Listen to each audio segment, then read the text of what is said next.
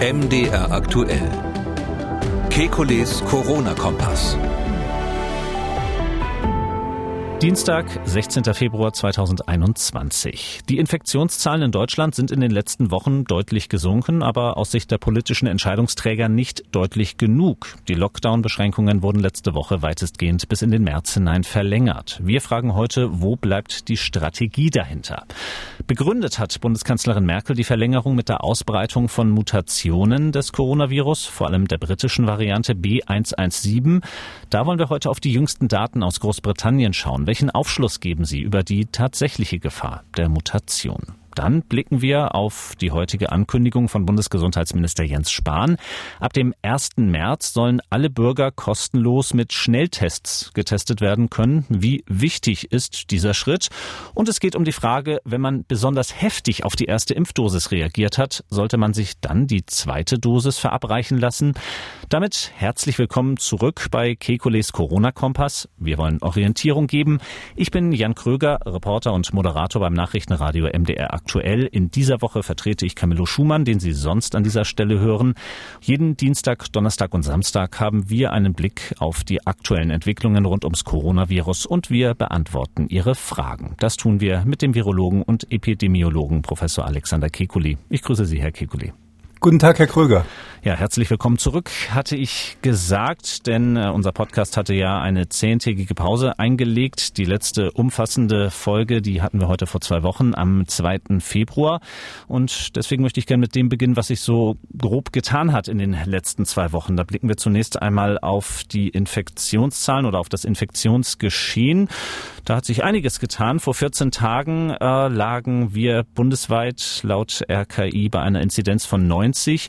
Heute bei 59. Die konkrete Zahl für heute lautet 3856 Neuinfektionen. Da steckt ein kleiner Schönheitsfehler drin, denn heute ist es erstmals wieder so, dass die Zahlen gestiegen sind gegenüber dem Dienstag der Vorwoche um 480 nämlich. Ja, wie bewerten Sie die Zahlen zurzeit? Ist das immer noch der stabile Trend oder hat diese Delle heute da doch einiges an Besorgnis hervorzurufen? Ich glaube, das ist nach wie vor der stabile Trend. Wir sind ja noch im Lockdown und ähm, da kann es eigentlich nur langsam runtergehen mit den Fallzahlen. Ähm, das ist natürlich so, dass das ein Zufallstreffer ist, was man an einem Tag gerade für Meldungen hat, nach dem Wochenende allemal, so dass ich immer vorschlagen würde, wir warten noch ein, zwei Tage und sehen es uns dann mal an. Hm, das werden wir dann in unserer Folge am Donnerstag machen. Jetzt schauen wir erst einmal auf die Entscheidung der letzten Woche, den Lockdown weitestgehend zu verlängern. Ausnahme war die Wiederöffnung von Friseurgeschäften ab dem 1. März und je nach Bundesland unterschiedlich die Möglichkeit, Schulen und Kitas wieder zu öffnen. In der letzten Sendung, da hatten Sie mit Camillo Schumann das schon besprochen, ein bisschen vorausgeschaut auf die Bund-Länder-Gespräche und ich will diesen Faden noch mal ein bisschen aufgreifen. Zum einen haben Sie dort eine strategische Entscheidung, ein strategisches Vorgehen der Politik gefordert. Diese Entscheidung jetzt letzte Woche, trifft es das? Na, richtig strategisch ist es nicht, weil was man natürlich will, das ist ja klar, man will, dass die Fallzahlen runtergehen. Die sind ja jetzt in einem sehr guten Bereich und wir werden demnächst wahrscheinlich auch bundesweit diese berühmte 50 ähm, ähm, unterschreiten, 50 Fälle in der Sieben-Tage-Inzidenz. Ähm, die Frage ist ja strategisch dann oder zumindest taktisch, sage ich mal, mittelfristiges Kriegsziel, wenn man das so aus dem Militär übernehmen möchte. Wie soll es denn dann eigentlich weitergehen? Also äh, es wird jetzt langsam weniger. Ja, jetzt sind wir in einem Bereich, wo man noch so einzelne Regionen hat, wo es deutlich über diesen 50 ist. Teilweise äh, gibt es ja schon Regionen, die äh, eigentlich in einem ganz komfortablen Bereich angekommen sind in Deutschland. Ähm, und dann sagt man, okay, jetzt öffnen wir mal die Friseure. Ähm, ich bin nicht dafür, dass man einfach irgendwie aufmacht, weil die Situation ist ja tatsächlich die, dass alle Länder, die ähm, in der jetzigen Situation oder in ähnlichen Situationen geöffnet haben, äh, das dann damit bezahlen mussten, dass die Fallzahlen wieder dra dramatisch angestiegen sind. Gerade so um Weihnachten rum war es ja so, dass wir in Irland, in England und in anderen Teilen der Welt auch diese Probleme hatten. Auch Portugal war ja im Grunde genommen die Konsequenz, also dieser Ausbruch dort war die Konsequenz einer Öffnung. Aber das sind ja immer unkontrollierte Öffnungen gewesen. Es hat keinen Sinn, glaube ich, Schleuse zu, Schleuse aufzudenken, ähm, sondern man muss überlegen, wie kann man ähm, diese, diesen Lockdown, der ja immer irgendwie wirken muss, wie kann man den durch selektivere Maßnahmen, intelligentere Maßnahmen ersetzen?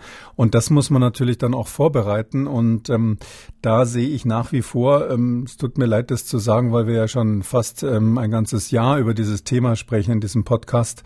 Ähm, ich sehe da noch nicht so richtig eine Strategie. Also wie kommt man Schritt für Schritt raus?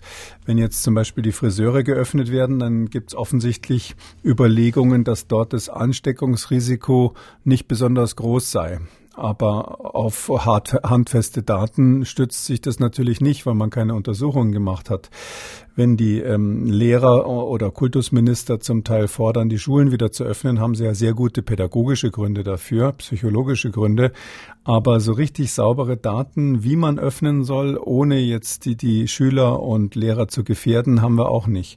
Und da bin ich so ein bisschen unglücklich drüber, dass wir da, sage ich mal, nach wie vor das machen, was die Kanzlerin immer ähm, Steuern im Nebel nennt, also auf, auf Sicht fahren. Und ähm, das, da hätte ich mir so ein bisschen gewünscht, dass man zumindest diesmal am Ende des Lockdowns ein klareres Aus, Ausstiegsszenario hat. Hm, das Beschlusspapier nimmt an einer Stelle Bezug darauf, es soll zum nächsten Treffen, ähm, da sollen Schritte erarbeitet werden, wie eben äh, Kultur, Kontaktbeschränkungen gelockert werden können, Sport in Gruppen wieder ermöglicht werden können, Freizeit, Gastronomie und Hotelgewerbe auch wieder zu ihrem Recht kommen würden.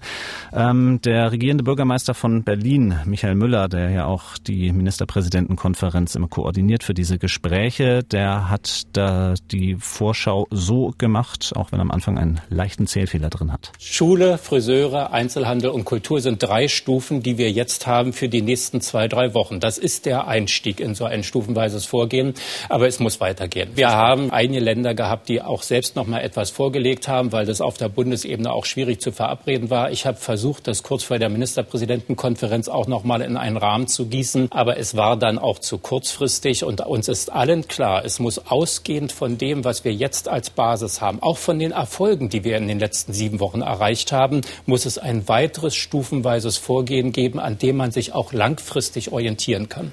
Können Sie daraus etwas ablesen, wie es dann nun weitergehen soll? Naja, das ist natürlich immer so der politische Blick auf die Dinge. Ähm, der Politiker überlegt sich, äh, was mache ich eigentlich kaputt, wenn ich Shutdown mache oder wo ist die Lobby besonders stark. Und deshalb nennt er natürlich diese vier Punkte, die Schulen zum Beispiel. Es ist auch so, dass die Kultur in der letzten Zeit natürlich stärkere Stimme bekommen hat. Ähm, auch beim Einzelhandel gibt es natürlich ähm, ganz klare wirtschaftliche Schäden, die da entstehen. Ähm, und ähm, diese Dinge liegen aus politischer Sicht in einer Waagschale und auf der anderen Waagschale sozusagen die Infektionssicherheit. Ähm, aus epidemiologischer Sicht würde man da äh, die Frage ganz anders stellen. Man würde sagen, nicht, nicht wo ist der politische Schaden, sondern man würde fragen, wo sind denn eigentlich die Infektionen kontrollierbar, wenn man aufmacht? Also wo könnte man aufmachen, um, ohne äh, Gefährdung. Und ähm, da ist der Friseur ein gutes Beispiel, ähm, der ja hier auch genannt wurde. Ähm, das ist äh, so, dass man natürlich äh, Sicherheitskonzepte haben kann, bis hin zu Schnelltests, die man dort ähm, anwenden könnte, ähm, die, die eine Sicherheit gewährleisten, die nicht auf 100 Prozent geht. Das geht niemals. Aber die in einem äh, Bereich ist, wo man dann von einem Restrisiko sprechen kann, was gesellschaftlich akzeptabel ist.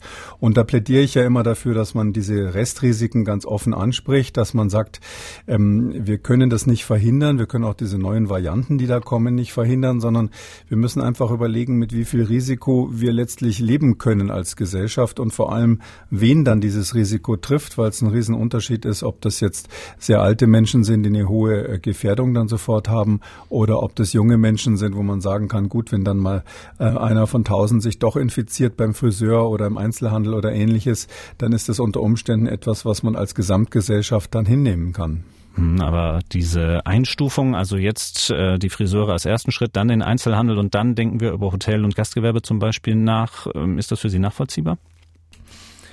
Also das Gastgewerbe scheint offensichtlich am schwierigsten kontrollierbar zu sein. Ähm, da geht es jetzt nicht so sehr darum, dass man keine Hygienekonzepte hätte, sondern dass man wirklich ähm, meine ich, gerade in den Großstädten äh, gelernt hat, wenn wir da aufmachen, dann kommt es dann auch allgemein zu Zusammenkünften, die jetzt nicht, äh, außer, die außerhalb der Kontrolle sind, wo es zu Infektionen kommt.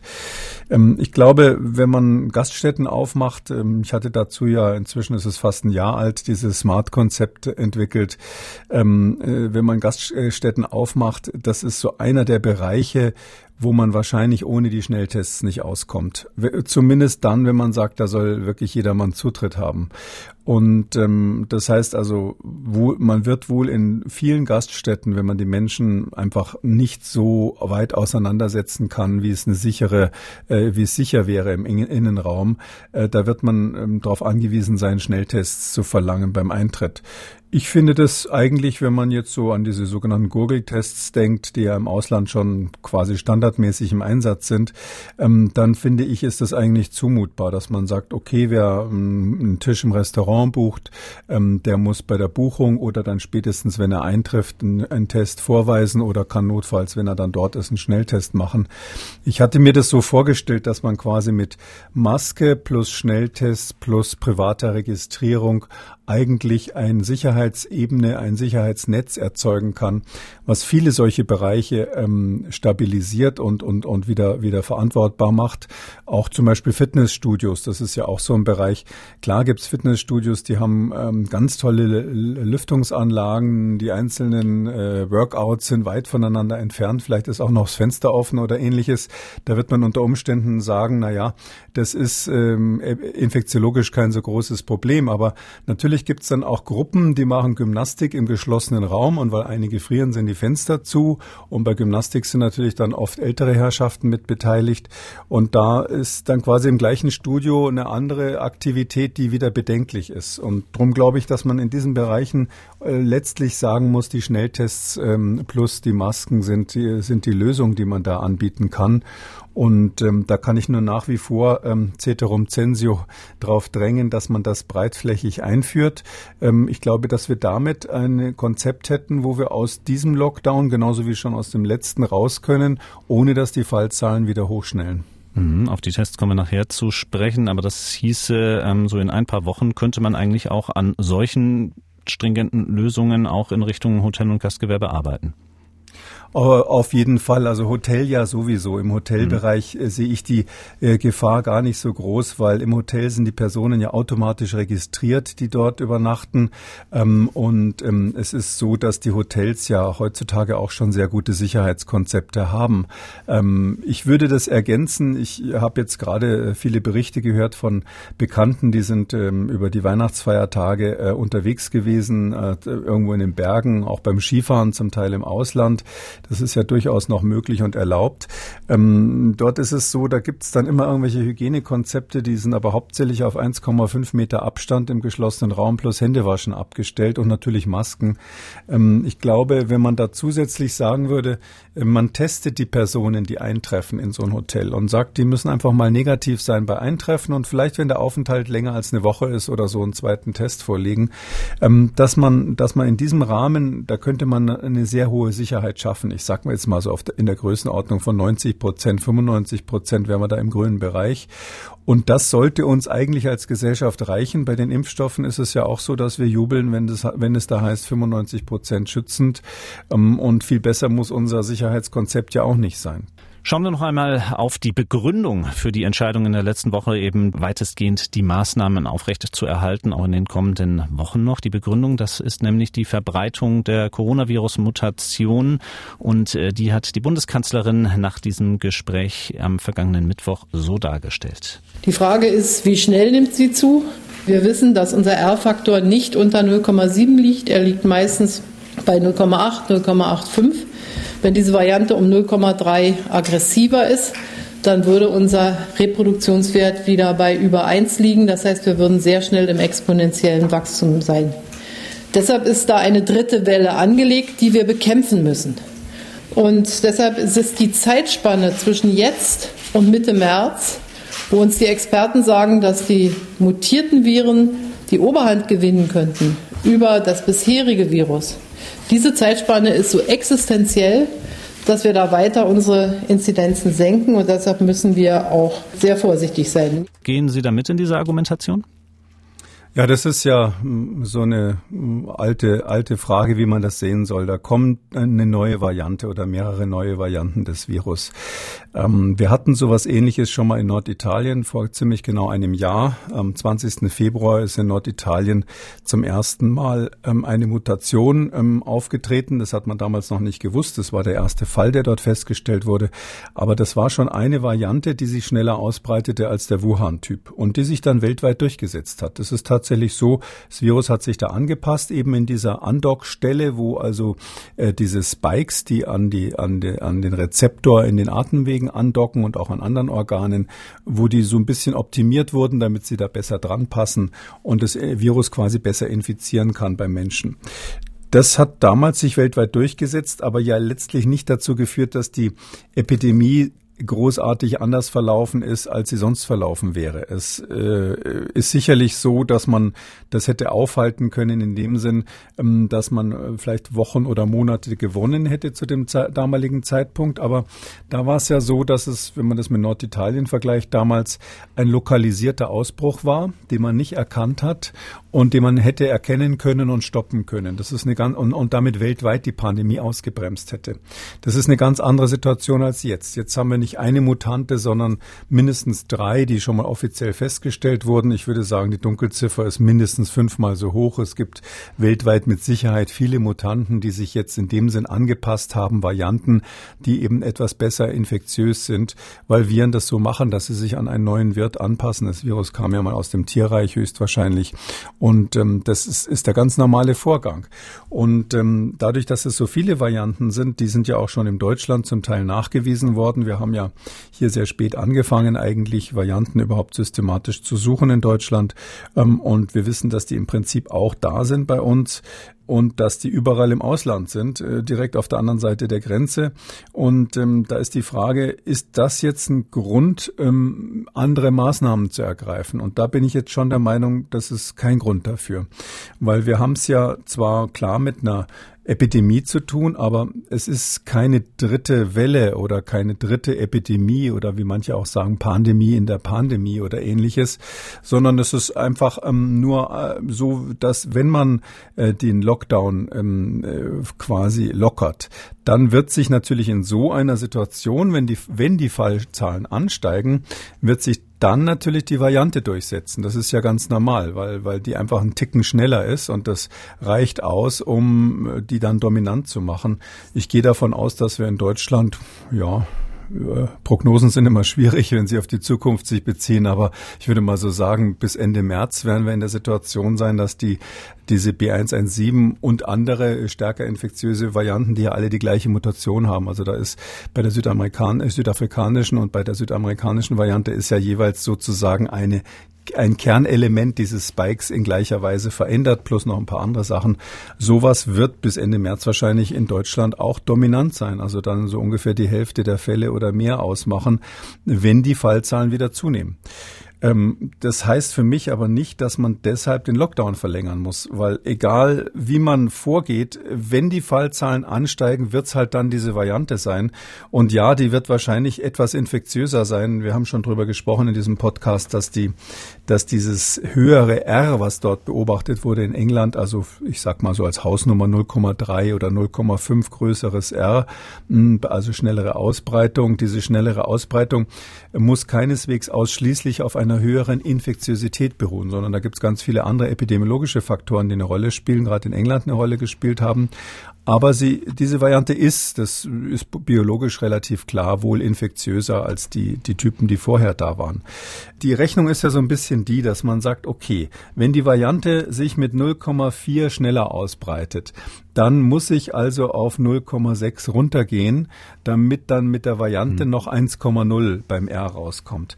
Ich glaube aber, dass diese Rechnung nicht ganz, das kann man nicht so eins zu eins machen, weil ähm, wenn die Gegenmaßnahmen greifen, dann ist, wird das R durch die Gegenmaßnahmen in einen Bereich runtergedrückt, der eben unter eins ist, deutlich unter eins ist. Das heißt also, dass ein ähm, Patient, ein Infizierter eben statistisch weniger als einen weiteren ansteckt. Ähm, wenn ich Gegenmaßnahmen habe, dann ist es äh, kommt kommt weder der ur ursprüngliche Typ noch die Variante dadurch. Mhm, schauen wir noch einmal auf ähm, die Fakten, die mittlerweile bekannt sind zu dieser Mutation B117 in Großbritannien, wo sie ja bereits die deutlich dominante Variante geworden ist. Was verraten die letzten Daten aus Großbritannien? Ja, in Großbritannien gibt's ja ein wirklich gutes Team, diese NervTech heißen die. Ähm, Im England spricht man schon davon, dass die ziemlich nerven, diese Leute. Das kommt von New and Emerging Respiratory Virus Threats Advisory Group. Das heißt, das ist eine Beratungsgruppe, die sich um, um neue und wiederkehrende Respirationsviren oder Gefahren äh, von diesen Viren beschäftigt. Und das ist letztlich das Team, die sich immer zusammensetzen und so alle paar Wochen über die Daten beugen und dann gucken, ähm, wie sieht's denn aus bei uns in, in England mit der, mit der neuen Variante, die ja der B117 heißt. Um, ja, und da ist es so, da hatten wir schon drüber gesprochen. Es gab ähm, eine Sitzung von diesem NervTech-Komitee. Die haben zwei, äh, zwei Publikationen angeschaut. Das sind immer nur Preprints und auch sehr local. Also die kommen dort aus der Gegend, von, teilweise von Mitgliedern von NervTech. Die waren vom 15. Januar, wer sich das nochmal nachschauen will. Das eine vom Imperial College und das andere von der London School für Hygiene and Tropical Medicine. Das sind so zwei ähm, Star-Institute da in England. Ähm, die, hatten Schwachstellen. Und zwar erstens, äh, also kurz gesagt, die eine Schwachstelle ist, dass sie sich nur auf Community-Daten berufen haben, also auf Daten, die erhoben wurden im, im Rahmen von allgemeiner Surveillance. Wenn man also nur so guckt, wer hat denn jetzt überhaupt Covid-19, so Screening-Untersuchungen und, und sowas, ohne medizinischen Anlass. Das heißt bei denen Pillar 2, Pillar 2, also, also Ebene 2 quasi. Und Ebene 1 wäre das, was im Krankenhaus passiert oder aus medizinischer Indikation festgestellt wird. Und natürlich viel, viel interessanter, weil die Leute, die wirklich krank sind und zur, zur Diagnose kommen, von denen kann man ähm, besser ableiten, ähm, wie gefährlich das Virus ist. Und die hatten damals nur ähm, 3.382 Todesfälle analysiert. Das heißt, es war eine kleine Fallzahl und eigentlich eine relativ ungeeignete Datenbasis. Jetzt haben sie sich nochmal zusammengesetzt. So vor drei, vier Tagen äh, wurden nochmal neue Papers analysiert. Da haben sie jetzt nicht, nicht, nicht nur diese zwei, sondern zehn weitere sich angeschaut. Zehn weitere wissenschaftliche ähm, Ergebnisse. Die sind auch relativ ausführlich dargestellt worden. Ähm, davon muss man sagen, acht von denen sind wiederum auch solche Pillar 2 äh, Analysen, wo also eigentlich letztlich das gleiche Datenset verwendet wird und nochmal neu untersucht wird mit mehr Zahlen. Und was bei diesen Zahlen immer rauskommt, ist, wenn wir nachschauen, ob Menschen, die irgendwie Covid getestet wurden bei so Screening-Untersuchungen. Also ich sag mal, wer in die Schule gegangen ist oder oder oder aus welchen Gründen auch immer sich hat halt testen lassen von so allgemeinen äh, äh, Ansätzen. Wenn man diese äh, anschaut und dann vergleicht diejenigen, die die neue Variante haben, also diese Variante of Concern heißt es auch bei denen, also das B117, mit denen, die die, die alte Variante haben, dann stellt man tatsächlich fest, dass wenn man zugleich aus der gleichen Region die Todesziffern sich anschaut, also quasi die Sterbezahlen, dass dann das Risiko zu sterben, wenn man die Variante hatte, etwas höher ist. Also äh, je nach Studie so zwischen 1,3-fach erhöht und 1,7-fach erhöht. Also ist schon relativ, also zweifach wäre quasi doppelt hohes Risiko, 1,7 kommt bei manchen Studien raus. Das heißt also, da ist offensichtlich eine Assoziation, das hat sich jetzt schon verdichtet, ähm, dass ähm, diejenigen, die die neue Variante haben, statistisch gesehen auf der Bevölkerungsebene irgendwie häufiger sterben danach. Da ist der Zeitraum von, ich glaube, 28 Tagen berücksichtigt worden, vier Wochen nach Diagnose. Das kann aber natürlich viele Gründe haben. Das muss nicht so sein, dass dieses Virus wirklich jetzt tödlicher geworden ist, ähm, äh, sondern das kann auch heißen, dass das Virus äh, Menschen infiziert oder zufällig in dieser Zeit Menschen infiziert hat, die ein höheres Sterberisiko hatten, zum Beispiel mit Vorerkrankungen oder im höheren Alter. Eine solche Assoziation ist da nicht auszuschließen. Und insgesamt ist es auch so, dass die Sterbezahlen, das ist eben ganz wichtig, in dem Zeitraum, wo diese Variante aufgetreten ist und auch in den Regionen, wo diese Variante aufgetreten ist. Wir wissen ja, dass das so in Südostengland angefangen hat und dann auf London, Greater London übergegriffen hat. In, da hat man natürlich aus diesen Regionen hat man Covid-Sterblichkeiten pro Monat, pro Woche oder ähnliches. Und ähm, die sind in keiner Weise hochgegangen. Also es ist sozusagen die Sterblichkeit pro Infektionszahl nicht hochgegangen in dieser Zeit. Aber nur die Detailanalyse, wenn man auf die Varianten schaut, gibt eben dieses merkwürdige Signal, dass da eben äh, vielleicht 1,5-fach ungefähr das Risiko zu sterben erhöht ist. Würde ich mal sagen, da ist noch ein Fragezeichen dran, um zu verstehen, ähm, äh, ob das jetzt wirklich eine Eigenschaft des Virus ist oder ob es mit den Personen zusammenhängt, die das Virus in diesen Fällen äh, getroffen hat. Darüber hinaus gab es aber eben auch zwei Studien, die sich nicht auf äh, Screening-Tests bezogen haben. Was haben die ergeben? Ja, und das ist eben jetzt das wirklich Neue und das äh, ist, äh, die, die habe ich mir am genauesten angeschaut, weil das eben andere Daten sind. Die eine ist auch wieder von der London School. Ähm, das äh, sind äh, Sam Abbott und Sebastian Funk. Das sind so zwei super Mathematiker, die sich dort schon lange mit Modellierungen besch beschäftigen. Äh, und die haben eben ähm, sowohl die äh, Screening-Untersuchung als auch solche, die bei Ärzten gemacht werden aufgrund von ähm, Verdachtsdiagnosen oder auch im Krankenhaus bei der Einweisung gemacht werden, untersucht. Und das ist eben das Besondere, dass hier wirklich die, die, die Hospitalisierungen untersucht wurden und ähm, hat also geguckt, ähm, haben also nachgeschaut, ob dann lokal in der Gegend, ähm, äh, wo also die Varianten aufgetaucht sind, bei den Einweisungen dann ähm, festgestellt wurden, ob sich dort äh, die Todeszahlen erhöht haben haben oder auch die Aufnahmen auf den ähm, Intensivstationen. Und da haben sie festgestellt, dass das Risiko tatsächlich ungefähr 1,4 mal höher ist für ähm, Hospitalisierung. Das heißt also, wenn man diese Variante hat, ist die Wahrscheinlichkeit, dass man ins Krankenhaus muss, 1,4 mal höher, als wenn man sie nicht hat und ähm, dass die Todeswahrscheinlichkeit, äh, die Wahrscheinlichkeit dran zu sterben, auch bei ungefähr 1,4 mal höher ist. Das ist also eine Studie, die hat nicht sehr viele ähm, Einzeldaten gehabt, aber die sagt relativ deutlich, ähm, hier ist es so, dass auch wenn man die Krankenhaussituation anschaut, sowohl die Aufnahme ins Krankenhaus als auch die Sterblichkeit ähm, etwas höher ist, ähm, 1,4-fach ähm, ähm, im Vergleich bei den Varianten im Vergleich zum, zum, zum ursprünglichen Typ. Und die zweite Studie die widerspricht dem so ein bisschen und darum wollte ich die beide mal ähm, hier ansprechen. Ähm, das ist gemacht worden von den äh, von dem Team, was diese Massen von Sequenzierungen in England macht. Die haben ja dort schon seit eigentlich März letzten Jahres ein Team, was äh, Un Unmengen von Sequenzdaten macht von den zirkulierenden Viren und da ist natürlich auch rausgekommen, wie häufig Varianten auftauchen. Die haben mit neun Krankenhäusern zusammengearbeitet, neun Hospitälern und haben äh, da äh, 2386 Patienten insgesamt ausgewertet, die also Covid hatten und knapp die Hälfte, 45 Prozent immerhin, hatten dort schon diese Variante. Und das sind ja Daten, die so um Weihnachten rum bis in den Januar herein erhoben wurden. Das heißt also, aktuell ist es sicher weit über 50 Prozent. Und da ist eben das Interessante Folgendes, es sind 533 ähm, gestorben. Und da haben sie dann, wenn sie das ganz genau nachrechnen, festgestellt, dass das Risiko zu sterben mit der Variante etwas erhöht ist. Und zwar 1,09. Das heißt also, wenn man so will, man hat ein 9 Prozent höheres Sterbensrisiko. Risiko. Und ähm, ist also nicht sehr viel. Und da interessant wird's jetzt aber, wenn man, wenn man die nächste Stufe macht, die haben sich dann angeschaut, wie ist das eigentlich mit männlich und weiblich und haben festgestellt, dass bei Frauen dieses Risiko ziemlich stark erhöht ist, nämlich 1,4-fach. Das heißt also etwa 40 Prozent höheres Sterbensrisiko. Bei Männern dafür ist es äh, verringert 0,89. Das heißt also, die hätten dann 11 Prozent weniger Risiko zu sterben. Ähm, so ähnlich ist es auch bei der Hospitalisierung oder bei der Aufnahme auf Intensivstationen in dieser Studie gewesen. Und das ist für mich so ein typisches Beispiel, was so Statistiken eben manchmal machen. Da sieht man so einen Wert und sieht, ui, da ist irgendwie das Risiko erhöht zu sterben. Und wenn man dann genauer nachschaut, sieht man, bei Männern ist es niedriger als bei Frauen. Im Gegenteil, bei Männern hätte die Variante sozusagen einen protektiven Effekt und im Mittelwert gibt es eine leichte Erhöhung.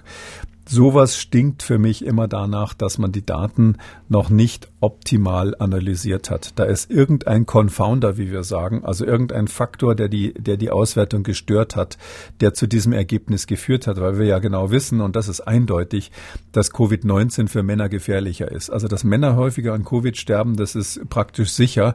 Ähm, äh, und, und zwar von Anfang an, das war schon in den ersten chinesischen Daten so.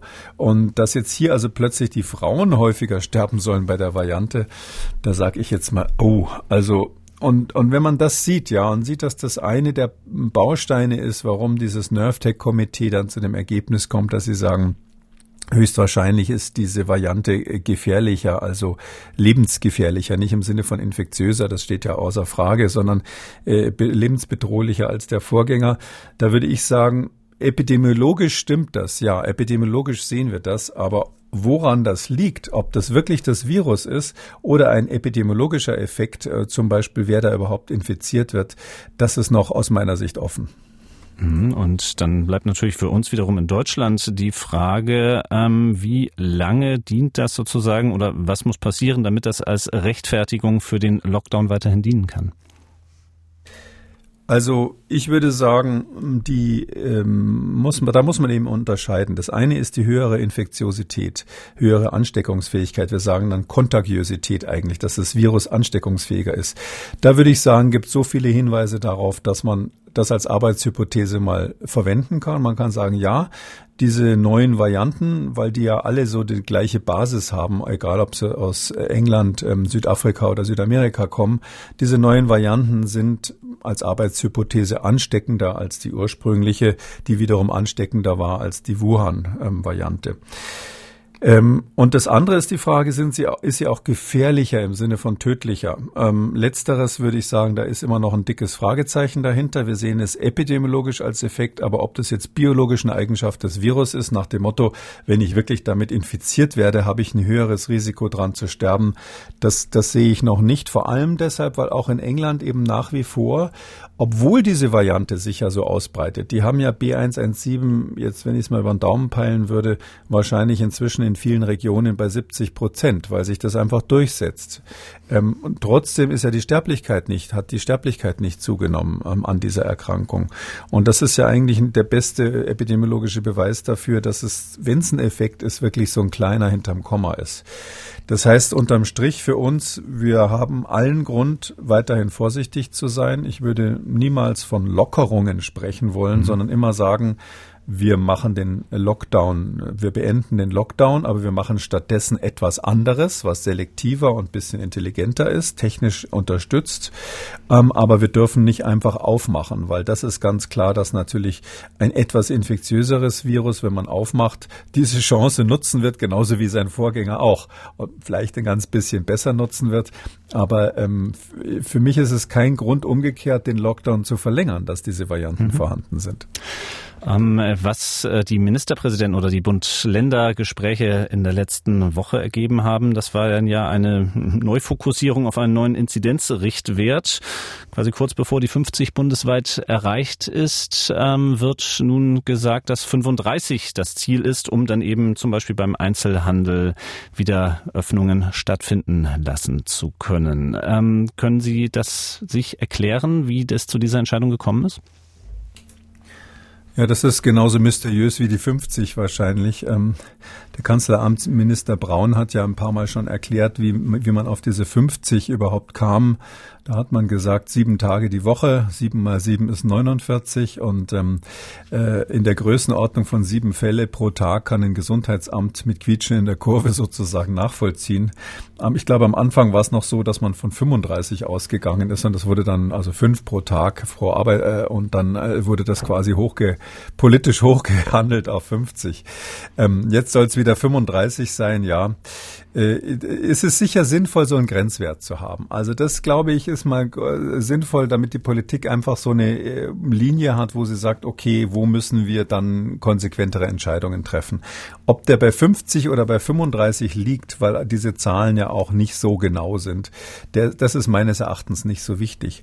Dass man das jetzt gesenkt hat von 50 auf 35, während wir sozusagen auf dem absteigenden Ast sind, ja, also ich höre da so ein bisschen No-Covid durch. Also es gibt ja diese Kampagne No-Covid, die ja auch das Glück hatte, sich bei der Bundeskanzlerin und bei den Ministerpräsidenten Gehör zu verschaffen. Einige haben ja kritisiert, dass da so ein bisschen ähm, nur eine kleine Auswahl von Fachleuten ähm, immer, immer zu Rate gezogen wird.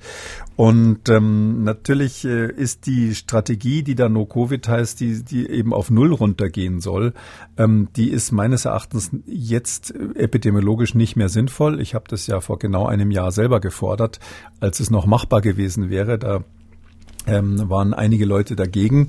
Uh, jetzt ist es so, dass ähm, zum Teil diejenigen, die damals dagegen waren, jetzt sagen, sie sind für No Covid oder zumindest dieser, dieser Gruppierung nahestehen ich, ich weiß nicht, ob man das der Bevölkerung zumuten kann, ganz ehrlich gesagt. Also als Epidemiologe bin ich natürlich immer dafür, Viren zu, äh, zu eliminieren. Ja, No Covid würde ich sofort mir aufs T-Shirt drucken lassen.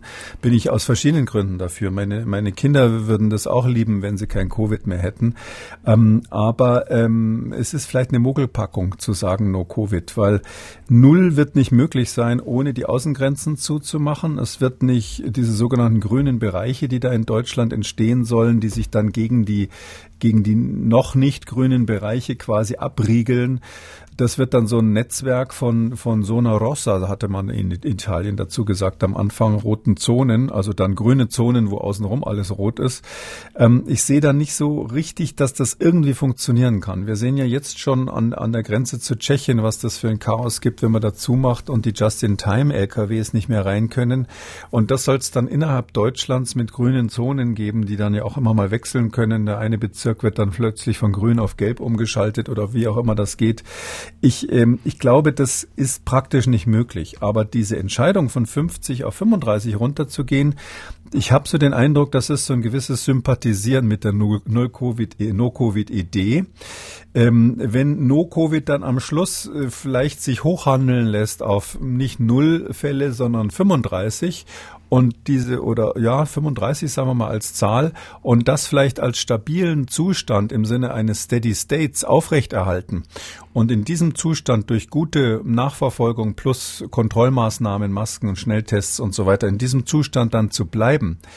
Plus natürlich unter Umständen Grenzschließungen, wenn die Nachbarn wahnsinnig hohe Fallzahlen haben. Das muss man dann vorübergehend machen dann haben Sie 100 Prozent das Konzept, was ich im Februar 2020 vorgeschlagen habe. Also wenn No-Covid sich sozusagen hochhandeln lässt auf nicht No, sondern auf 35, dann glaube ich, wäre das eine gewisse, dann, dann wäre das vernünftig. Und ich weiß nicht, ob die Politik heimlich darauf zusteuert. Man überlegt ja immer, wenn es keine Erklärungen gibt, ähm, was vielleicht da die, der größere, die größere Weisheit dahinter sein sollte. Aber vielleicht ist es auch nur wieder Zufall. Hm. Wir werden es vielleicht die nächsten Wochen erfahren, je nachdem, wie sich eben auch dieser Inzidenzwert entwickelt. Ähm, Sie haben die Grenzschließungen schon angesprochen, die Richtung Tschechien und Richtung Tirol unternommen worden sind von der Bundesrepublik. Ähm, einerseits natürlich lange Staus an den Grenzen und äh, Warenlieferungen, die auch hier gebraucht werden und auch Arbeitnehmer, zum Beispiel in der Pflege, die dann schwer rein können. Auf der anderen Seite haben Sie eben auch gesagt, als vorübergehende Maßnahme ganz praktisch. Äh, was heißt vorübergehend? Für wie lange? Ja, das ist ganz klar, man. Das ist das Prinzip der kommunizierenden Gefäße, was ja jeder aus der Physik kennt. Wenn Sie äh, ein Gefäß haben, wo viel äh, Druck drinnen ist oder viel Flüssigkeit in ein anderes, wo wenig äh, drin ist und Sie verbinden die unten miteinander, dann gleicht sich das aus. Ja, das ist so eine Art Druckausgleich bei den äh, bei den Infektionen. Wir sprechen übrigens tatsächlich in der Epidemiologie auch vom Infektionsdruck in dem Zusammenhang. Und ähm, das ist klar, wenn Sie im Land, äh, wir in Deutschland steuern ja jetzt eigentlich äh, gar nicht nicht so schlecht, da auf die 59, äh, wenn ich das richtig verstehe, ähm, als Inzidenz, sieben Tage Inzidenz zu. Ähm, von 59 wollen wir jetzt runter auf 35. Und wenn man dann so einen Nachbar hat wie Tschechien, die einfach aus verschiedenen Gründen, und das ist wieder der gleiche wie immer, ähm, Öffnungen, Öffnungsorgien würde die Kanzlerin wahrscheinlich sagen, die haben Öffnungsorgien gemacht, für die sie jetzt bezahlen und die liegen halt bei einer Inzidenz von 190 ungefähr sieben Tage Inzidenz. Und das ist natürlich satt, ja. Und wenn Sie dann ganz viele Grenzpendler haben, die jetzt ständig von einem 190er Gebiet in ein äh, möglicherweise demnächst 40er oder 35er Gebiet hin und her fahren, das geht nicht. Und das wird ja auch beobachtet in Deutschland, dass wir in diesen grenznahen Regionen mhm. wohl durch die Pendler, ob das jetzt Berufspendler sind oder Ausflügler, das weiß ich ehrlich gesagt nicht, aber wohl durch die Pendler bedingt in den grenznahen Regionen zu Tschechien einfach die höchsten oder sehr hohe Fälle zum Fallzahlen zum Teil haben. Deshalb muss man da vorübergehend, bis die Nachbarn das in den Griff bekommen haben, wegen der hohen Fallzahlen dort Kontrollen einführen. Und da gibt es aus meiner Sicht äh, zwei Möglichkeiten. Die eine ist das, was jetzt gemacht wird. Ja, das muss man, ist dann die Ultima Ratio einfach zumachen. Ich glaube aber, dass man zwei äh, Spezialfälle eigentlich ähm, besser behandeln könnte. Und zwar der eine Spezialfall sind die Transporte. Wir sehen ja alle in den Nachrichten von den LKWs, die an den Grenzen stehen.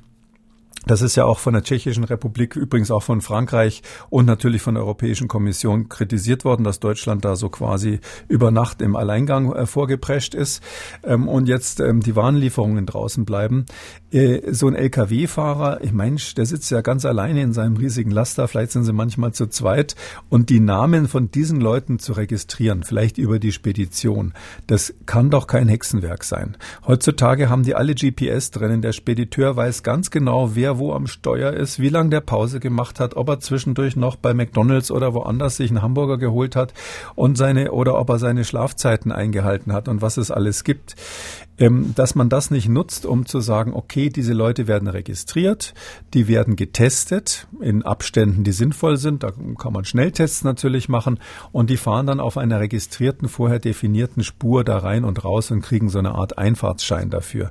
Also ich halte das für im Europa des 21. Jahrhunderts, da möchte ich das direkt mal fordern, dass das möglich sein muss, weil es ist ja ein Riesenunterschied, ob Sie irgendwelche unkontrollierten Skifahrer haben, die, wo Sie natürlich nicht wissen, wer das war, was dahinter er macht und so weiter, oder ob sie so einen tschechischen Lkw-Fahrer oder rumänischen haben, der ja im Prinzip jetzt nicht irgendwie lange Urlaub in Deutschland macht, sondern keine Ahnung, die werden da umladen und wieder zurückfahren, schätze ich doch mal.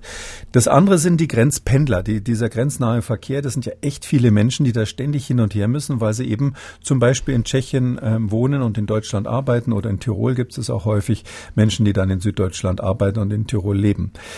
Ähm, da ist es ja so, das ist ja auch ein begrenzter Personenkreis. Äh, warum kann man die nicht registrieren, regelmäßig testen und mit einer Plakette, so ähnlich wie diese Einfach äh, diese, diese äh, Mautplaketten, die man an den Autobahnen in Italien und in Frankreich schon lange hat, da müssen sie gar nicht mehr richtig bremsen, sondern nur etwas langsamer werden. Dann wird quasi telemetrisch äh, von dem Chip, den sie irgendwo im Auto haben, gemessen, ähm, dass sie also bezahlt haben oder in unserem Fall wäre es dann, dass sie den letzten Corona-Test gemacht haben und dann können können Sie da durch. Natürlich muss die Polizei gelegentlich mal kontrollieren, ob da keiner schummelt, dass die Plaketten nicht getauscht werden. Aber mein Gott, geschummelt wird immer ein bisschen. Also daher glaube ich, ähm, dass man durch relativ einfache Maßnahmen diese Grenzpendler und den Warenverkehr viel besser in den Griff kriegen könnte, ohne jetzt gleich wirklich die Schleuse runterzulassen nach Tschechien und Tirol. Und deshalb ist die, ähm, die Kritik aus Brüssel in gewisser Weise berechtigt, dass man sagt, so radikal muss es ja nicht sein, da hätte ein milderes Mittel vielleicht auch genügt. Aber auch da, da haben wir so ähnlich wie mit den Schnelltests natürlich immer die Situation, sowas muss man erstmal vorbereiten. Und, und, und da muss man dafür sorgen, dass die Technik eben auch da ist und dass die steht.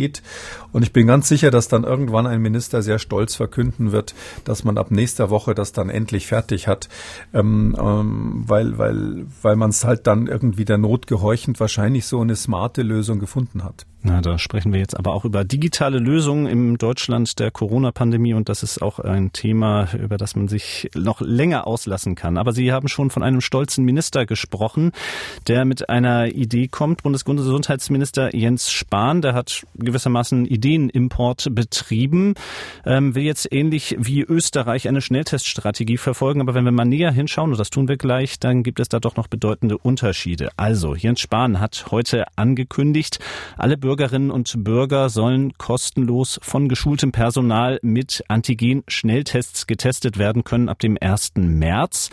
Die Kommunen sollen vor Ort Testzentren oder Apotheken mit solchen Angeboten beauftragen können und die Kosten dafür will der Bund übernehmen. Jetzt erstmal die grundsätzliche Frage. Finden Sie es gut? Tja, wen fragen Sie da? Also ich, das, das ist, glaube ich, bekannt, dass ich ähm, seit letzten März dringend für diese Schnelltests plädiere. Ich bin auch nach wie vor der Meinung, dass, dass man das lernen kann wie Zähne putzen. Und es ist ja so, dass wir jetzt ähm, in Österreich ist eigentlich Standard der sogenannte Gurgeltest, wie das bei denen heißt, oder Spucktest. Und das kann im wahrsten Sinne des Wortes wirklich jedes Kind. Und ähm, das ist ja nicht so, dass diese Tests erst gerade eben erfunden wurden, sondern das geht jetzt akut nur noch darum, für diese Selbstdurchführung ähm, einen weiteren Zulassungsschritt zu machen. Das ist so, dass man in der Europäischen Union bei Tests, die durch Privatpersonen selber gemacht werden muss, zusätzlich nachweisen muss, dass das eben sozusagen, darf ich sagen, idiotensicher ist an der Stelle. Und ähm, äh, dieses ist aber kein Hexenwerk. Ich sag mal, äh, das Zulassungsverfahren dauert höchstens zwei Monate bei gutem Willen der Behörden. Und ähm, das wird jetzt wohl, wie ich gehört habe, auf den Weg gebracht, endlich. Also klar bin ich dafür. Das ist eine gute Sache. Mhm, das wird auf den Weg gebracht. Wie gesagt, das ab dem 1. März. Das betrifft noch immer äh, Schnelltests, die geschultes Personal vornehmen müssen. Es soll dann wiederum den Weg ebnen für diese Selbsttests, die Laien machen können. Ähm, das Ganze ist in Österreich schon einen Schritt weiter. Äh, wie genau sieht's da aus? Nein, in Österreich ist es so, ähm, man guckt ja, Sie wissen, ich bin ursprünglich aus München, auch wenn meine Wahlheim ja ähm, Halle an der Saale ist. Aber ähm, man guckt natürlich als Bayer immer so ein bisschen kritisch auf Österreich rüber. Traditionell ist das ein alter Streit. Wer hat den Kaiserschmarrn erfunden? Wer hat die klügeren Kinder? Wer hat die schöneren Berge? Und ähm, da muss ich aber sagen, waren uns die Österreicher einfach jetzt deutlich voraus. Ja, das tut mir als Bayer besonders weh. Aber es ist so, bei denen ist der Schnelltest ab 1. März, genau das gleiche Datum, für den Eigen Betrieb, also zum selbermachen, zum Do-it-yourself, ist der in den Apotheken erhältlich und zwar auch umsonst. Und das finde ich äh, den richtigen Schritt. Ja, hätte man in Österreich natürlich auch noch noch früher machen können, aber ähm, da frage ich jetzt schon, gibt es da nicht irgendwie eine Ehre auch außerhalb Bayerns so ein Ehrgefühl, dass man sagt, Mensch, jetzt müssen wir zuschauen, wie das kleine Österreich uns hier vormacht, wie man äh, Corona-Bekämpfung macht. Ähm, das, das soll mal äh, vielleicht ausnahmsweise keine Kritik sein, sondern ein Ansporn das wirklich jetzt schnell auf den Weg zu bringen, weil ich ganz sicher bin nach wie vor, dass äh, in dem Moment, wo die Menschen das selber in der Hand haben, werden sie das zum größten Teil vernünftig nutzen. Ich glaube nicht, dass die Leute Schnelltests machen und sich dann sagen, okay, jetzt kann ich nur negativ sein, ich treffe mich mit der Oma, obwohl ich gerade aus Tirol zurückkam oder ähnliches, sondern es wird so sein, dass die Menschen das vernünftig einsetzen, meines Erachtens. Und mit der Einschränkung, dass man eben Risikopersonen nicht mit den Schnelltests ähm, sichern sollte, sondern dass im Altenheim insbesondere das Personal und die Bewohner weiterhin PCRs bekommen sollten, finde ich, sind diese Schnelltests, auch wenn man sie selber macht, eine ganz tolle Sache. Das heißt, die Ankündigung des Gesundheitsministers von heute, das ist für Sie nur der halbe Schritt. Das ist der, ein Schritt in die richtige Richtung. Da muss man sich ja schon sehr drüber freuen. Und ich weiß aber auch, äh, sogar von ihm persönlich, dass das ähm, in der Mache ist, dass man äh, diese Zulassung, die sogenannte Zulassung für den, für den, für den selbstgemachten Test ähm, bekommt. Das ist in dem Sinn keine Zulassung, das wird manchmal so gemacht, genannt, aber es ist so, dass dieses Zertifikat, diese CE-Konformität, die kann sich sonst der Hersteller selber draufstempeln und selber ausstellen. Und in diesem Fall, wenn es also durch Privatpersonen und durch nicht geschultes Personal gemacht wird, muss eine unabhängige, dafür befugte Stelle ähm, äh, das äh, zertifizieren, dass also die äh, nochmal drüber schauen, dass die Daten alle in Ordnung sind. Gibt aber massenweise Studien. Bei den Spucktests gibt es ja aus Österreich Studien schon vom letzten Frühsommer, die gezeigt haben, dass das funktioniert. Und ähm, sogar bei den Antigentests gibt es ähm, inzwischen auch aus Deutschland mehrere Studien, die das belegen, was ja eigentlich offensichtlich ist, dass es tatsächlich Menschen gibt, die nicht Medizin studiert haben und trotzdem in der Lage sind, vorm Spiegel mit so einem Wattetupfer sich äh, hinten aus dem Rachen äh, bisschen Schleim zu entnehmen. Ähm, das ist aber tatsächlich jetzt akademisch, wissenschaftlich auch belegt durch mehrere Studien. Deshalb gibt es überhaupt keinen Grund, das nicht zu machen. Mhm.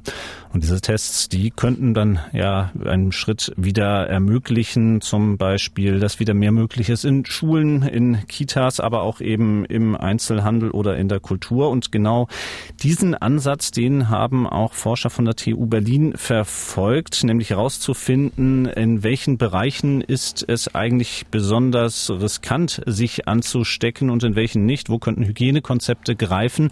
Das war so die Leitfrage und auch die Frage, die wir uns alle ja immer noch stellen, bei welchen konkreten Maßnahmen hilft man eigentlich besonders viel, um äh, die Verbreitung des Coronavirus und äh, der Krankheit Covid-19 zu verhindern.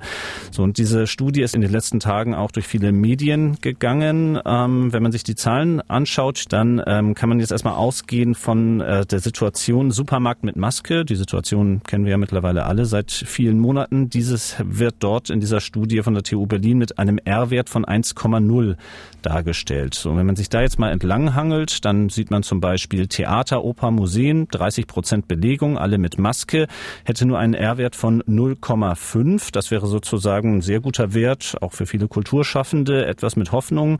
Schauen wir auf die andere Seite, da haben wir zum Beispiel eine Schwimmhalle mit einem R-Wert von 2,3 oder auch das Mehrpersonenbüro, 50 Prozent Belegung ohne Maske, dann mit einem R-Wert von 8,0.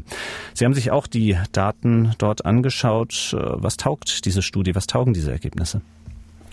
Ähm, also um das Positive vorneweg zu sagen, das ist ganz wichtig und auch richtig, dass jetzt da die Kollegen von der TU Berlin ähm, mal versucht haben, wirklich situationsbedingte Infektionsrisiken überhaupt abzuwägen. Ähm, das ist so fast eine der ersten Studien, die das mal ein bisschen systematisch nebeneinander gestellt haben.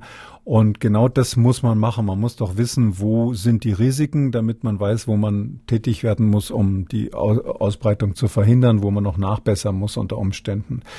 Ähm, das basiert letztlich auf einer Berechnung. Also die haben die Methode hier jetzt nicht neu entwickelt, sondern diese Schätz, Schätzberechnung. Das ist ähm, ein Paper, das ist schon letztes Jahr rausgekommen. Im November, Anfang November war das auch aus Berlin.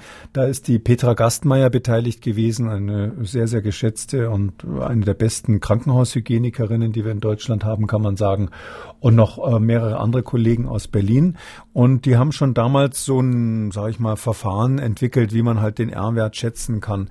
Da geht zum Beispiel die körperliche Aktivität ein, dass man sagt, jemand, der sich sehr stark anstrengt und schnauft, der äh, verbreitet mehr Partikel. Natürlich wäre jemand, der singt, ähm, auf jeden Fall auch äh, ein stärkerer Gefährder als jemand, der schweigt.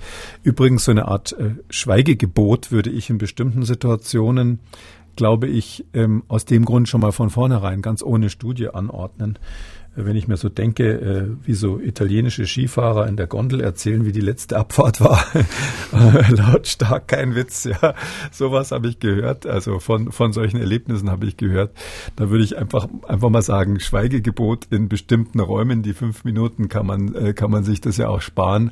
Äh, und das ist hier in der Studie eben berücksichtigt, dass zum Beispiel jemand, der spricht oder singt, einen Unterschied macht und dann natürlich auch, wie voll belegt ist, da wurde so ein bisschen der Abstand berücksichtigt und die Frage Maske ja oder nein. Ähm, so positiv der Ansatz ist, muss man sagen, das ist jetzt erstmal nur der allererste Wurf. Das ist eine ganz grobe Schätzung. Ja, also äh, man kann jetzt nicht sagen, weil diese Paper so ist, wo auch diese eine Abbildung, die Sie gerade genannt haben, äh, überall abgedruckt wurde, jetzt in den, in den Publikumsmedien, Super, Supermarkt mit Maske 1,0. Was würde das denn bedeuten? Das würde ja bedeuten, dass statistisch gesehen jemand, der im Supermarkt ist ähm, und wenn da einer ist, der positiv ist und jemand anders, der, der nicht ähm, infiziert ist bisher und nicht geimpft ist, dass dann äh, der eine da angesteckt wird, weil 1,0 heißt ja, jeder Infizierte steckt einen weiteren an. Ähm, oder zumindest ist das die Basis dieser Rechnung. Ähm, wie kann man jetzt die Situation im Supermarkt ernsthaft mit dem ÖPNV vergleichen? Also ÖPNV, öffentlicher Personennahverkehr. Das kann ja abends um elf die komplett leere Straßenbahn sein, die in einen Vorort raustingelt, wo man im ganzen Wagen alleine sitzt. Ist das wirklich ein Unterschied, ob ich da eine Maske auf habe oder nicht? Oder ist das wirklich vergleichbar? Äh, in dieser Tabelle ist das 0,8, äh, so ähnlich wie der Supermarkt. Der könnte ja auch voll besetzt sein. Also Sie merken schon, wenn man dann einen Schritt weiter denkt, merkt man, nee, nee, das muss man viel genauer machen.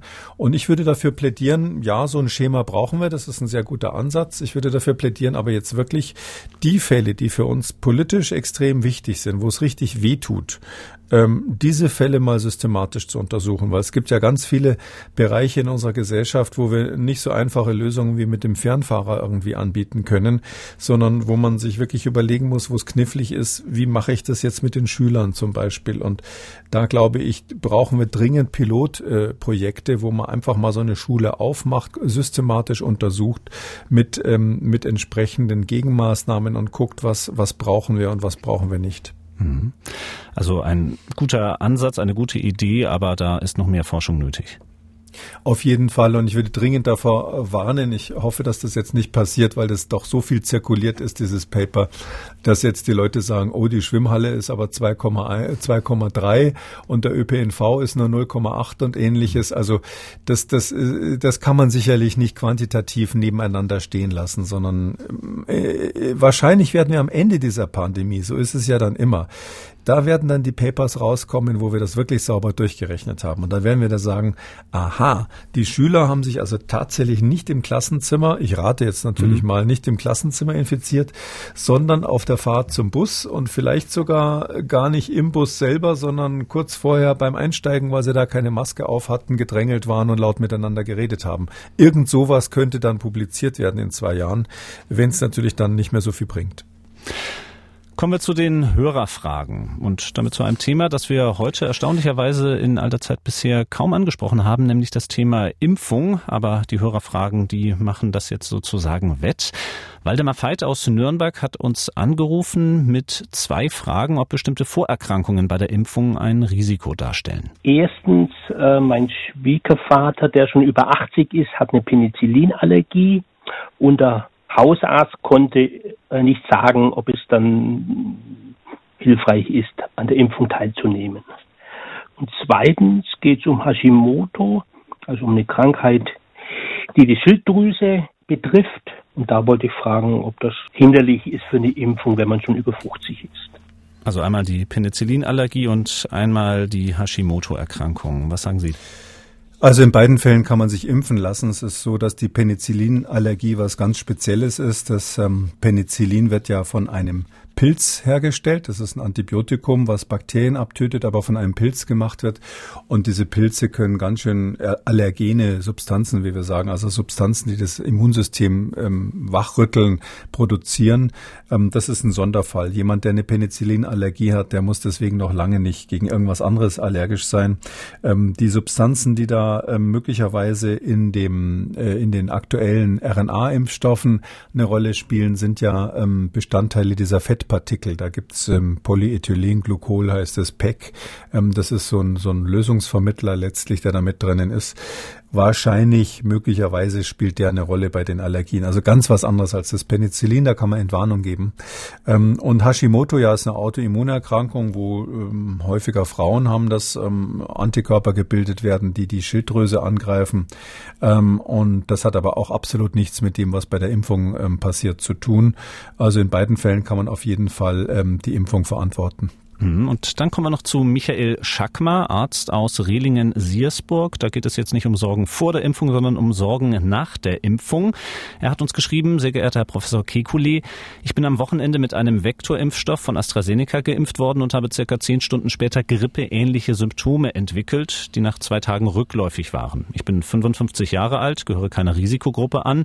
Als Arzt habe ich schon etliche Impfungen hinter mir und bin über die Heftigkeit der Impfreaktion, Fieber um 39,5, Kopf- und Muskelschmerzen überrascht.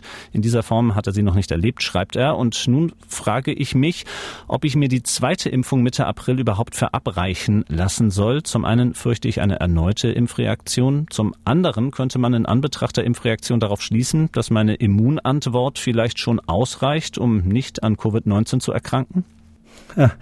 Ja, also diesen Zusammenhang zwischen Stärke der Impfreaktion und Wirkung der Impfung, den gibt's tatsächlich, ähm, jetzt nicht speziell bei Covid, aber es ist sonst bekannt, dass ähm, Menschen, die ähm, eine deutliche Impfreaktion haben, dann tendenziell auch ähm, die Antikörper und äh, aktiven T-Zellen produziert haben, die man braucht für den Schutz. Ich würde, glaube ich, trotzdem, wenn ich da so höre, Fieber, ja, heftige Reaktion, ich würde hm, davon ausgehen, dass es beim zweiten Mal jetzt nicht nochmal so unangenehm wird. Normalerweise ist es so, dass beim zweiten Mal ja die Reaktionen stärker sind. Ähm, aber das ist, muss im Einzelfall nicht so sein. Und wenn der jetzt beim ersten Mal eine besonders starke Impfreaktion hatte, aus welchem Grund auch immer, ich nehme mal an, dass es eine ist, ähm, dann heißt es nicht, dass jetzt bei diesem Patient speziell beim zweiten Mal wieder so eine starke Reaktion kommen muss. Drum würde ich, glaube ich, die zweite Impfung einfach mal machen. Es ist ja keine lebensbedrohliche Situation aufgetreten und nichts, was jetzt irgendwie im, im Sinne einer echten Komplikation wäre. Wichtig ist aber, dass der Impfarzt dieses Ereignis meldet, weil das nicht, man meldet ja nicht nur so schwere Ereignisse, wo dann, wo dann jemand ähm, ähm unter Umständen in Lebensgefahr äh, kommt oder ins Krankenhaus muss, sondern wir wollen ja auch wissen, wie häufig solche Reaktionen sind, wie die, die der Hörer da gerade beschrieben hat. Und ähm, das wäre natürlich wichtig, dass das, dass man man das statistisch erfasst, ob das jetzt eine Ausnahme war oder ob das vielleicht bei diesem AstraZeneca-Impfstoff bisschen häufiger ist. Äh, bis jetzt haben wir da keine so guten Daten drüber und deshalb ist ganz wichtig, dass man das meldet und erfasst und hm, ich fürchte, dann werden wir wahrscheinlich in zwei Monaten mehr wissen. Das nützt natürlich dem einen Hörer nichts, aber wenn ich das wäre, ich würde mich das zweite Mal impfen lassen trotzdem. Mhm, und dazu hat Herr Schackmann noch eine Nachfrage. Macht es aus virologischer Sicht Sinn, als zweite Impfung dann einen mRNA-Impfstoff zu erhalten, wenn die erste Impfung mit einem Vektorimpfstoff durchgeführt wurde? Das ist noch nicht ausprobiert. Da gibt es Studien, die das versuchen, weil man natürlich weiß, dass in vielen Teilen der Erde ähm, für die zweite Impfung dann möglicherweise keine Dosis gerade zur Verfügung steht, vor allem innerhalb dieses Zeitfensters, wo es ja empfohlen wird. Ähm, das haben wir noch nicht ausprobiert. Rein theoretisch ist es so, dass man mit einer äh, mit einem anderen Impfstoff bei der zweiten Impfung ähm, eigentlich auch einen Booster erwisch, äh, bekommen sollte, also diese Impf, diese Wirkungsverstärkung bekommen sollte, diese Auffrischung, die wir haben wollen. Das heißt also, das wäre jetzt rein theoretisch nicht von Nachteil. Es hätte vielleicht sogar den Vorteil, dass ein bisschen andere Antikörper und andere T-Zellen aktiviert werden, weil es ja nicht genau identisch ist wie die erste, wie die erste Impfung. Ähm, und äh, wo ich immer so ein bisschen dran denke, ist, ähm, wir wissen ja, dass diese Varianten unterwegs sind. Wir wissen, dass ähm, zumindest wenn man die Antikörperreaktion sich ansieht, es hier so ist, dass bei den Varianten die, die, die Impfung nicht immer sicher sicher funktioniert. Ähm, Daten sind da noch ein bisschen widersprüchlich, aber das ist zumindest anzunehmen, dass speziell bei der südamerikanischen Variante aus Brasilien, dass dort ähm, der, bis, bis die bisherigen Impfstoffe nicht ganz so zuverlässig sind. Und dann wäre es natürlich eine gute Überlegung zu sagen, man, man macht als Zweitimpfung dann vielleicht ähm, oder als dritte Impfung dann einen Impfstoff von einer anderen Hersteller oder vom gleichen Hersteller mit einer anderen Formulierung, der auch gegen diese Varianten wirkt. Ähm, dass da die aber jetzt nicht zur Verfügung stehen und da man ja nach drei bis vier Wochen zur Zweitimpfung gehen soll, glaube ich, stellt sich im Moment diese Frage nicht. Aber ich würde mal sagen, spätestens im Herbst, wenn wir dann wahrscheinlich Impfstoffe auch gegen die Varianten haben, dann wäre das relevant. Und Sie wissen ja, dass, dass ich sowieso äh, dringend empfohlen habe, jetzt, ähm, da der Impfstoff gerade noch knapp ist, einfach alle ähm, alten Menschen erstmal mit einer Erstimmunisierung zu versehen. Wir haben auch nach dem aktuellen RKI-Bericht, äh, der also jetzt gerade von heute ist, haben wir nach wie vor eine hohe Sterblichkeit bei den über 80-Jährigen in Deutschland. Und ähm, selbst mit einer einfachen Impfung, mit einer einmaligen Impfung ist man halt in der Lage, dort das Sterbensrisiko deutlich zu senken. Und deshalb wäre ich dafür, jetzt erstmal alle durchzuimpfen, die man irgendwie kriegen kann, die über 80 sind und die mitmachen, die es machen wollen, sind ja auch nicht alle bereit dazu. Und ähm, auch auf die Gefahr hin, dass vielleicht ähm, nicht genug dann im, im Kühlschrank ist, um für die zweite Dosis gleich nach drei oder vier Wochen dann bereit zu sein. Aber wie gesagt, also hier in diesem Fall, der hier angesprochen wurde, ähm, äh, ist es äh, gibt es die Möglichkeit gar nicht mit einem anderen Impfstoff ähm, äh, nachzuimpfen. Also das ist im Moment gar nicht vorgesehen. Damit sind wir am Ende von Ausgabe 148. Vielen Dank, Herr Kekulé. Wir hören uns dann am Donnerstag wieder. Bis dahin. Bis dahin, Herr Krüger. Und wenn Sie eine Frage haben, dann schreiben Sie uns die Adresse mdraktuell-podcast.mdr.de oder rufen Sie uns an, kostenlos unter 0800 322 00 0800 322 00. Kekules Corona-Kompass gibt es als ausführlichen Podcast auf mdraktuell.de in der ARD Audiothek, bei YouTube und überall, wo es Podcasts gibt. Und wer das ein oder andere Thema noch einmal vertiefen möchte, alle wichtigen Links zur Sendung und alle Folgen zum Nachlesen Nachlesen finden Sie unter jeder Folge auf mdraktuell.de. MDR aktuell. Kekules Corona-Kompass.